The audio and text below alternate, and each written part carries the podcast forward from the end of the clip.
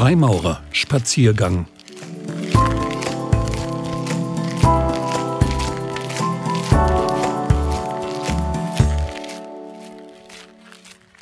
Was war, was ist, was bleibt? Das Zeitlose in der Freimaurerei.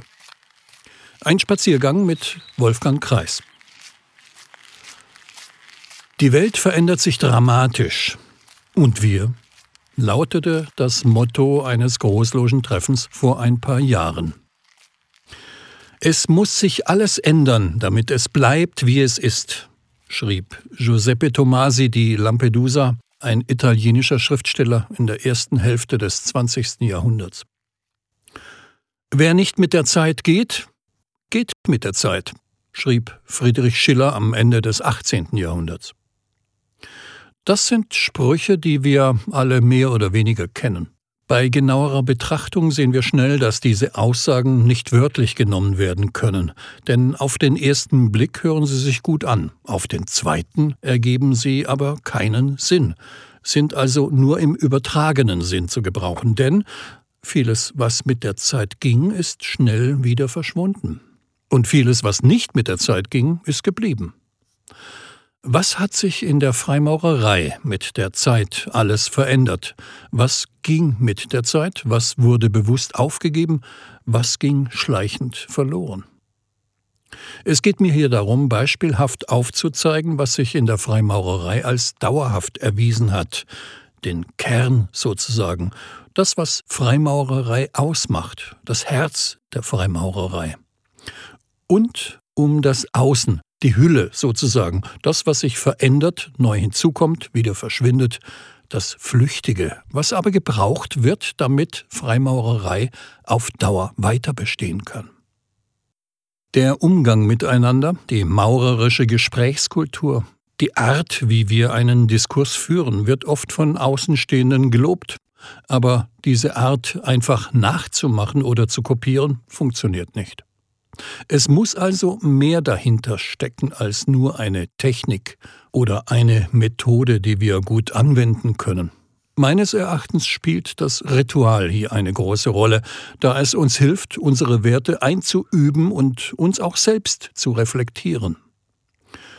Ob im Ablauf des Rituals oder als längerfristige Folge der Wiederholung dieser besonderen Umstände, auch und im Besonderen außerhalb der Loge, ist hier eine dauerhafte Veränderung in den Ausführenden und Teilnehmenden möglich.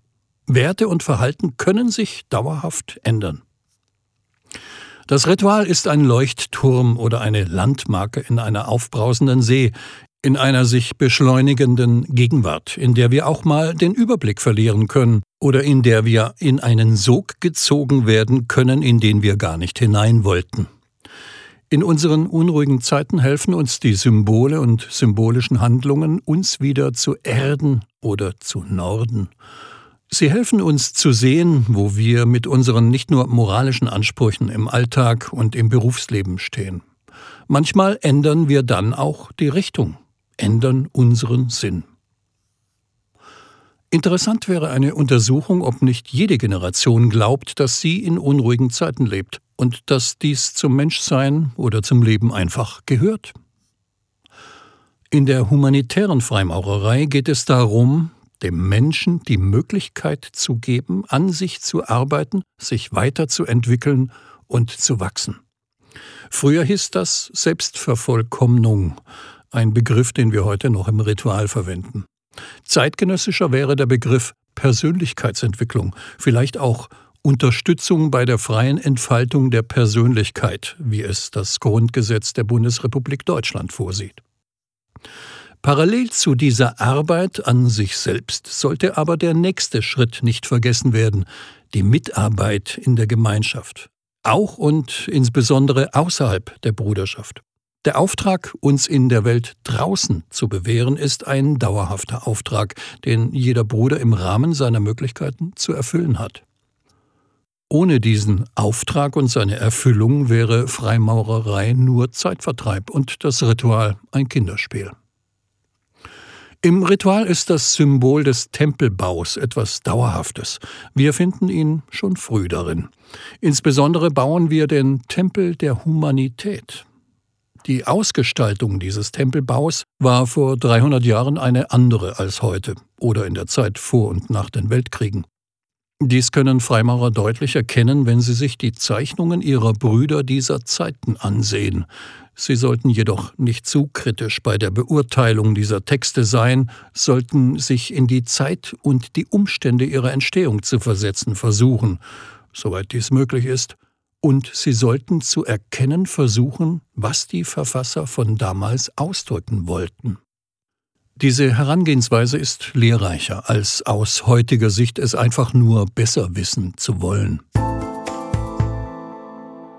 Was wären nun Beispiele für das Flüchtige, das, was mit der Zeit verschwand, oder das, was neu hinzukam? Der berittene Bote wird heute nicht mehr genutzt. Sein Pferd hat er gegen ein E-Mobil ausgetauscht. Die Kommunikation über Distanz fließt heute aber fast nur noch elektronisch. Ich erinnere mich aber noch an die Zeit, als zu Logensitzungen mit Postkarten eingeladen wurde. Eine mühsame Arbeit für den Sekretär. Hier ist die Freimaurerei mit der Zeit gegangen. Sie nutzen die modernen Medien intensiv, zeigen damit auch die Fähigkeit der Freimaurerei zur Neuerung, ohne ihren Kern zu verlieren. Es gibt auch Symbole, die aus den Ritualen verschwunden sind. In früheren Zeiten scheint der Bienenstock eine symbolische Bedeutung gehabt zu haben. Er ist auf einigen älteren Gemälden und Stichen mit freimaurerischen Themen zu sehen. Mir persönlich ist er als rituelles Symbol nicht bekannt. In einem Beitrag für unsere Forschungsloge Quattuor Coronati beschreibt unser vor drei Jahren verstorbener Bruder Alfred Lehner die Entwicklung und Entstehung unseres aktuellen Rituals. In diesem Beitrag erklärt er auch, warum Symbole wie Spiegel und Geldstücke zum Beispiel heute hierin nicht mehr zu finden sind.